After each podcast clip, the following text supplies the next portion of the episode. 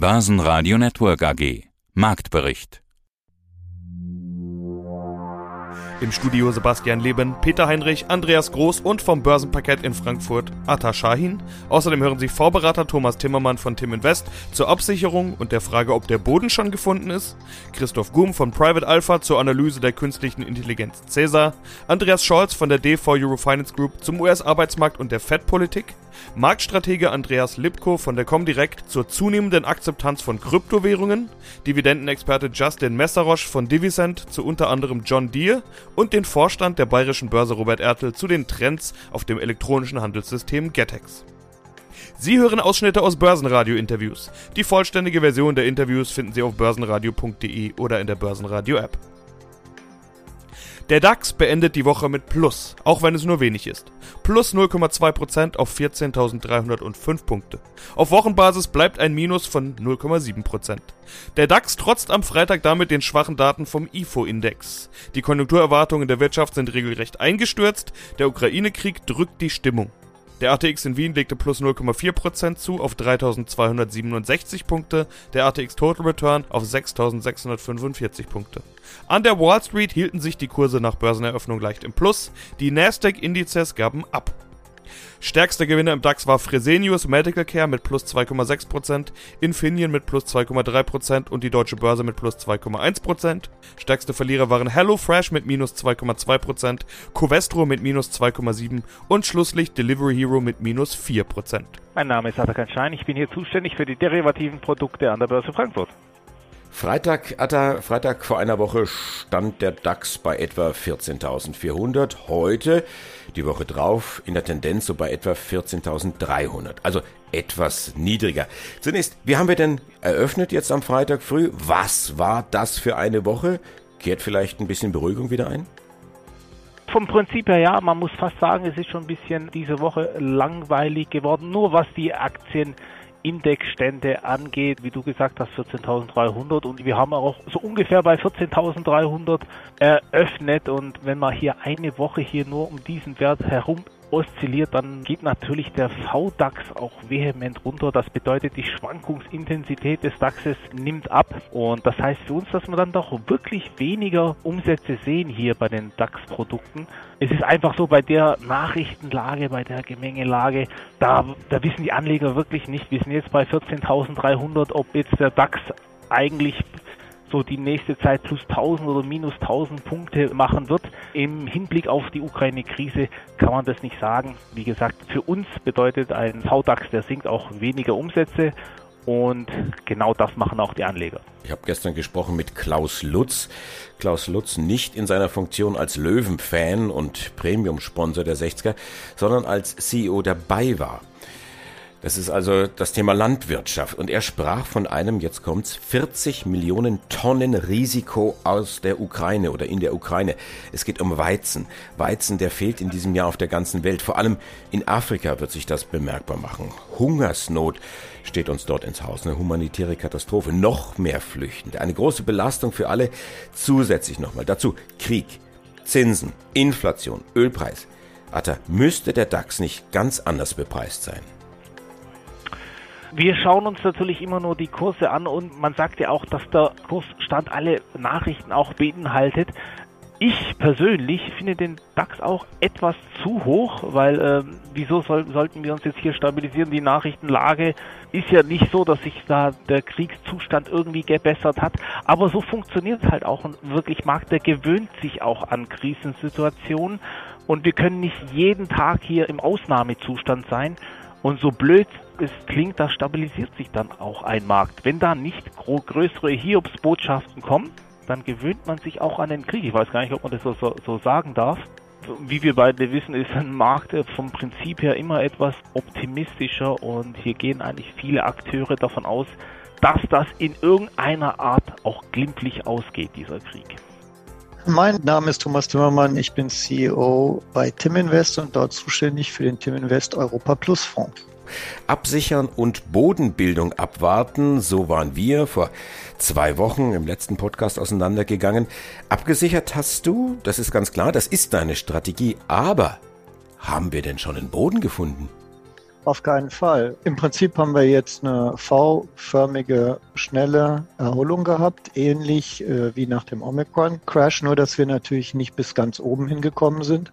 Also wir sind nicht bei 16.000, sondern wir sind jetzt gerade bei 14.400. Im Prinzip die Hälfte von diesem Fall dieses Jahr haben wir jetzt wieder aufgeholt, aber wir haben keine Bodenbildung und dazu ist es viel zu früh. Ja, wir haben immer abgesichert nach unten. Inzwischen haben wir Absicherungen schon wieder hochgezogen. Also im DAX ist die Hälfte im Moment bei 14.500 abgesichert und die Hälfte bei 14.000 und entsprechend bei den anderen Indizes auch. Es ist ja immer eine Absicherung mit Put-Optionen an der Eurex. Das heißt, nach oben sind wir offen und nach unten sind wir abgesichert. Und das ist im Moment der Stand. Ich habe heute mit einem Händler gesprochen auf dem Parkett der ist zwar nicht gestorben vor Langeweile, aber es geht irgendwo so in die Richtung. Er sagt, ah, oh, der Markt, der meandert so rum, so um die 14.300 Punkte. Jetzt zunächst einmal gefragt, ist da was gut oder weniger gut? Es war ein bisschen überraschend, da gebe ich ihm recht, dass wir in dieser Woche in so eine Art Stillstand gegangen sind, nachdem wir ja sehr heftige Reaktionen nach unten hatten und dann noch eine sehr heftige Erholung. Weil das kann ich voll nachvollziehen. Der Markt steckt im Prinzip fest im Moment zwischen 14.200 und 14.500. Das macht aber meines Erachtens, wenn man sich die gesamte Mengenlage anguckt, auch sehr viel Sinn. Denn wenn wir jetzt mal beim DAX nach oben denken, was käme denn nach 14.500? Da sind wir jetzt ein paar Mal abgeprallt die Woche. Da kämen die 14.800. Und 14.800, ich weiß nicht, ob du dich erinnerst, das war das untere Ende dieser Range, wo der DAX fast ein Dreivierteljahr immer wieder unten gegengelaufen ist und dann umgedreht ist und wieder nach oben gegangen ist. Das ist also auf jeden Fall ein Bereich, wo es sehr viel Resistance geben wird nach oben und das ist schon ziemlich nah. Deswegen vermute ich, bremst er jetzt auch gerade schon bei 14.500, denn danach wird es wirklich schwierig. Wenn er es schaffen würde, die 14.800 zurückzunehmen, die 15.000, dann könnten wir auch wieder zurück zu den Allzeithochs gehen. Danach sieht es meines Erachtens aber nicht aus. Ja, und nach unten haben wir diese Region 14.000. Da merkt man, zwischen 14 14.200 kommen Käufer rein. Und das ist die Region, die im Moment verteidigt wird. Und da gebe ich dem Händler recht, das ist eine recht enge Range. Aber wir haben mächtig zu tun in dieser engen Range. Ja, mein Name ist Christoph Kumm, ich bin CEO und Co-Founder von Private Alpha Switzerland. Was sagt Cäsar denn jetzt? Also der Krieg ist noch nicht vorbei. Wir haben die notwendige Information, die wir dafür bräuchten, haben wir ja gar nicht. Also wie lange geht's? Wie hart trifft es die Wirtschaft? Das kann keiner sagen. Auch die intelligenteste künstliche Intelligenz der ganzen Welt kann diese Frage nicht beantworten. Also Nein, was macht Cäsar jetzt daraus? Niemand kann die Zukunft prognostizieren. Kein KI und kein Asset Manager. Auch die Superstars an der Wall Street können das nicht. Das Einzige, was du machen kannst, und das postulieren wir ganz stark mit unserer KI, das ist dieses optimale Spiel, Optimal Play nennen wir das, die Daten von heute so schnell und effizient wie möglich auszuwerten, um sich optimal zu positionieren. Genau wie ein Auto immer fährt und ja, ich habe jetzt einen neuen Tesla, der hat einen Autopilot, der hat mir jetzt schon zweimal wo von der Seite was kommen ist, gewarnt. Eben Realtime-Analyse und eine Warnung. Und genau das Gleiche wollen wir ja auch für die Kapitalmärkte. Die KI soll die Daten schnell auswerten und uns eine gute Entscheidungsgrundlage liefern.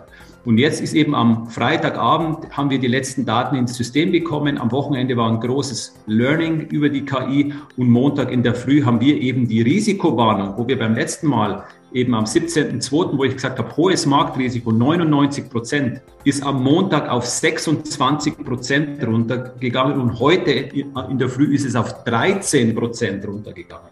Also wir sind wieder im grünen Bereich.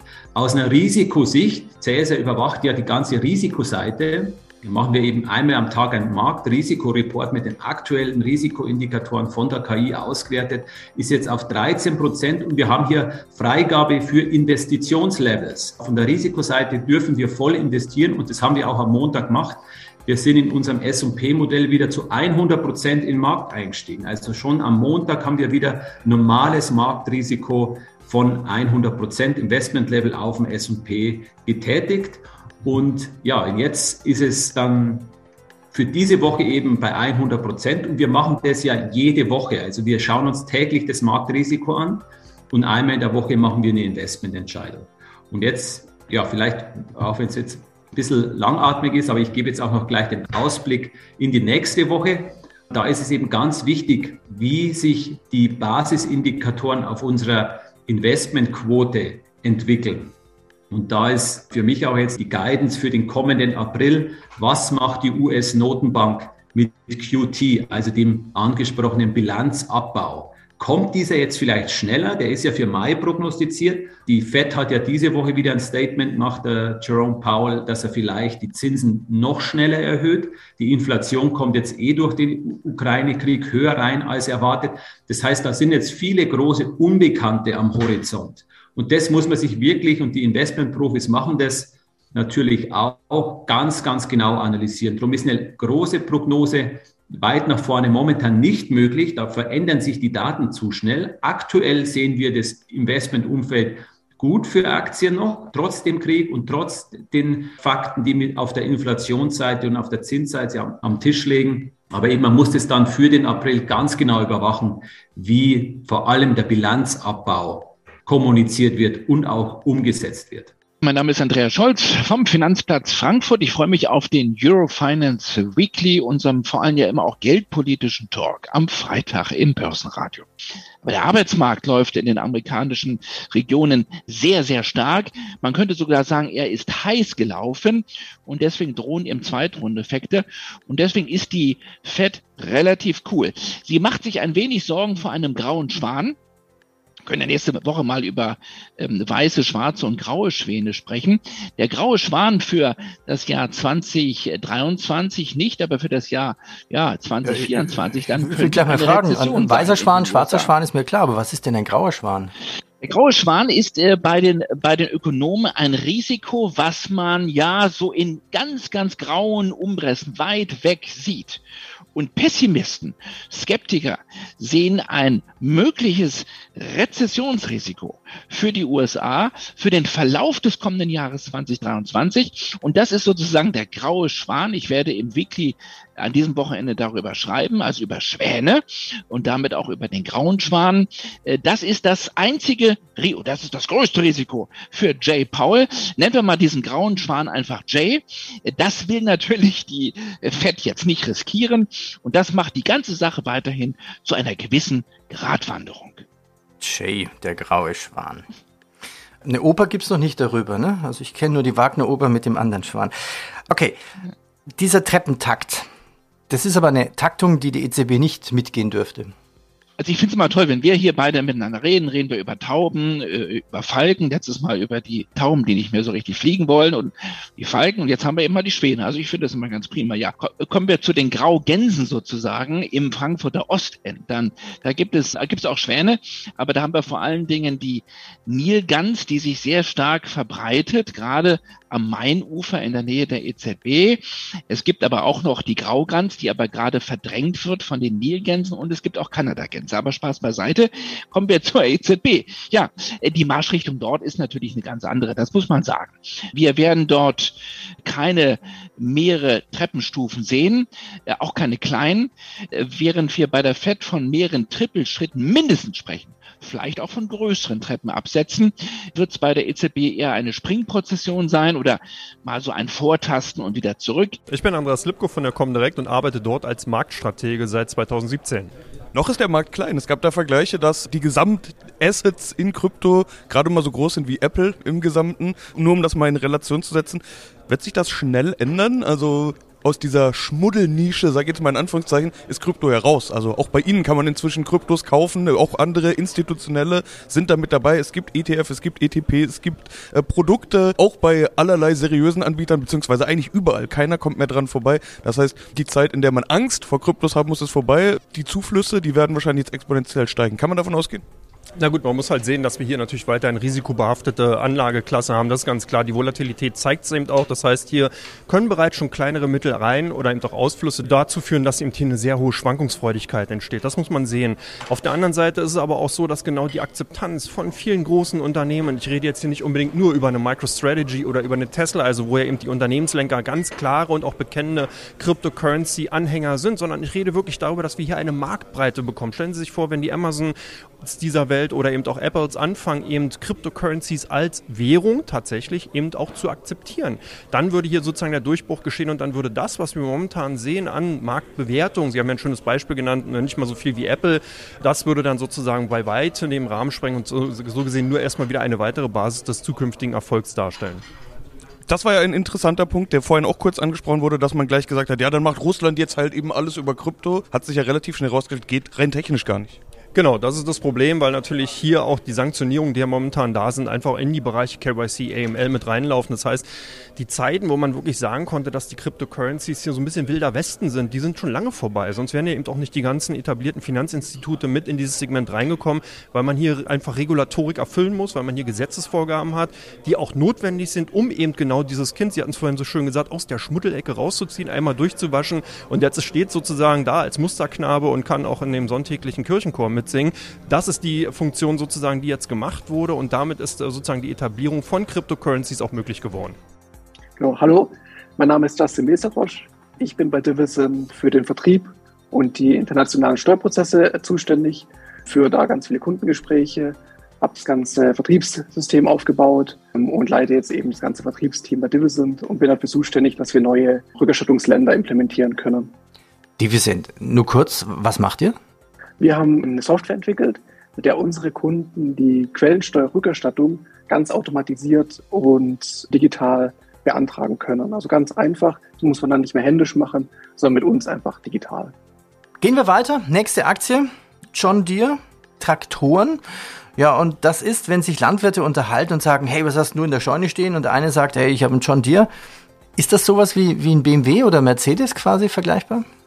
Genau, ich denke mal, davon kann man ausgehen. John Deere, denk mal, wenn die Leute, auch die, die nicht so viel mit der Landwirtschaft zu tun haben, wenn die an John Deere denken, denken sie oft an diese grünen Aufsitzrasenmäher. Ähm, aber die machen eben viel mehr. Die, die decken die komplette Palette der Landwirtschaft, der Agrarwirtschaft ab, aber auch eben Gartentechnik. Ähm, meistens eben grün, die ganzen Bagger, Traktoren ähm, oder Mähdrescher. Und da muss man auch sagen, gibt es vielleicht auch einen Zusammenhang zur Ukraine, zum Krieg in der Ukraine. Ich denke mal, jeder hat gemerkt, doch wie abhängig wir sind von Importen. Nicht nur Öl oder Gas aus Russland, sondern auch ähm, Weizen aus der Ukraine. So merkt man auch, dass das Bier in Deutschland teurer wird. Und da kann man, glaube ich, davon ausgehen, ähm, dass in Deutschland auch viele ähm, Landwirte ähm, die Investitionen steigern werden, weil sie jetzt merken, okay, die erhöhten äh, Rohstoffpreise, vielleicht lohnt sich das jetzt wieder, bestimmte Sachen anzubauen. Dafür müssen sie aber wieder investieren in neue Maschinen und das könnte nochmal einen Aufschwung bringen. Und wie man schon im Goldrausch gesehen hat, finde ich, also im 19. Jahrhundert, da sind ja nicht die Goldgräber reich geworden, sondern eben die Schaufelhersteller. So sehe ich das bei John Deere auch. Sie sind eben die Schaufelhersteller für die Landwirtschaft. Sie stellen die äh, Maschinen her, auch ob intelligent oder nicht intelligent, sie stellen es her. Und ob die Ernte dann am Ende gut ist oder nicht, damit haben sie ja dann wenig zu tun. Und was man vielleicht auch dazu sagen kann, erst gestern, die Tage kam eine neue Studie von Goldman Sachs raus zu den Stagflationsgewinnern. Und da ist John Deere auch drauf, neben Caterpillar eben auch John Deere. Deswegen glaube ich schon sehr zukunftsrelevant und interessant. Spannender Ansatz, ja. Dividendengeschichte, was gibt es an Dividenden? Genau, Dividendenrendite liegt bei knapp unter einem Prozent. Wobei man aber sagen muss, dass die Dividende seit über 34 Jahren stabil ist und nicht gesenkt wurde. Also da schon wirklich sehr, sehr stabile Dividendenrendite, mit der man über die nächsten Jahre auch eigentlich gut rechnen kann. Vor allem jetzt durch den konjunkturellen Aufschwung. Mein Name ist Robert Ertel. Ich bin zuständiger Vorstand für die Themen Marketing, Vertrieb, Öffentlichkeitsarbeit sowie Operations und IT bei der Bayerischen Börse. Wir betreiben zwei Handelsplätze, Börse München und Getex. Und was handeln die Investoren bei Ihnen? Äh, Sie haben eine Folie aufgezeigt mit den Umsatzspitzenreitern. Das hat sich ja ganz schön verändert. Sie haben vorhin mal kurz darüber gesprochen, dass Sie gesagt haben, hätten Sie das vor einem Jahr vorgelegt oder vor zwei Jahren, wird es wahrscheinlich noch anders aussehen. Was beobachten Sie da für Trends? Wie ändert sich das Verhalten? Also was man zum einen sieht bei den Aktien, Aktien ist die umsatzstärkste Assetklasse auf Getex. Bei den Aktien sieht man einen ganz starken Trend von deutschen Werten hin zu US-amerikanischen Werten auf unserer Börse. Der Umsatzspitzenreiter im Februar war zum Beispiel Tesla, gefolgt von Amazon. Und das ist nicht so selten, ja, sondern es passiert relativ häufig. In der Pandemiezeit wurden natürlich die sogenannten Stay-at-Home-Aktien stark gehandelt, aber die US-amerikanischen Nasdaq 100-Werte sind auch sehr viel vertreten. Also Technologiewerte und US-amerikanische Werte sind bei den Aktien viel zu finden. Bei den ETFs sind es so, ich würde mal sagen, die Blockbuster, die da gehandelt werden, also die typischen großen MSCI Worlds, die DAX-ETFs, MDAX-ETFs, das sind die am meisten gehandelten ETFs. Die machen bei uns das die zweitstärkste Asset-Klasse und was wir beobachten, ist, dass ETPs auf Kryptos zunehmen. Da haben wir gegenüber dem Vorjahreszeitraum im Januar und Februar ein Plus von über 250 Prozent bei den Trades. Bei den Umsätzen nicht ganz so viel, was wir darauf zurückführen, dass viele jetzt einfach mal Erfahrungen sammeln wollen und erste Trades äh, mal ausführen in einer Ethereum oder in einem Bitcoin ETP, um halt einfach mal Erfahrungen zu sammeln. An Krypto kommen Sie also offenbar auch nicht vorbei, wie wahrscheinlich die meisten. Auch bei uns hat Krypto vor ein paar Jahren noch nicht so viel im Programm stattgefunden. Inzwischen reden natürlich auch wir viel über Krypto. Deshalb sprechen wir über Krypto. Ich hatte gesehen, bei Ihnen ist vor allen Dingen der Vorteil, dass man es ohne Wallet handeln kann. Wie läuft das bei Ihnen? Genau, also ich würde es mal so sehen, es gibt zwei Typen von Anlegern. Die einen wollen es direkt handeln, die anderen wollen es nicht direkt handeln. Beide äh, Varianten haben ihre Vor- und Nachteile. Wir bieten es naturgemäß halt über das Depot eines Brokers an, sprich bei uns kann man das über ein verbrieftes Wertpapier handeln, über ein ETP. Wir bieten keinen Direkthandel an. Und der Vorteil ist halt, äh, dass man das Ganze dann mit der Abgeltungssteuer halt abgewickelt bekommt und dass ich es einfach aus meinem Depot heraus trade. Aber wie gesagt, das ist eine Geschmackssache. Wenn es jemand direkt handeln will, dann äh, macht das halt direkt. Bei uns geht es eben über die normale Brokerverbindung und dann wird die Order bei uns eben ausgeführt.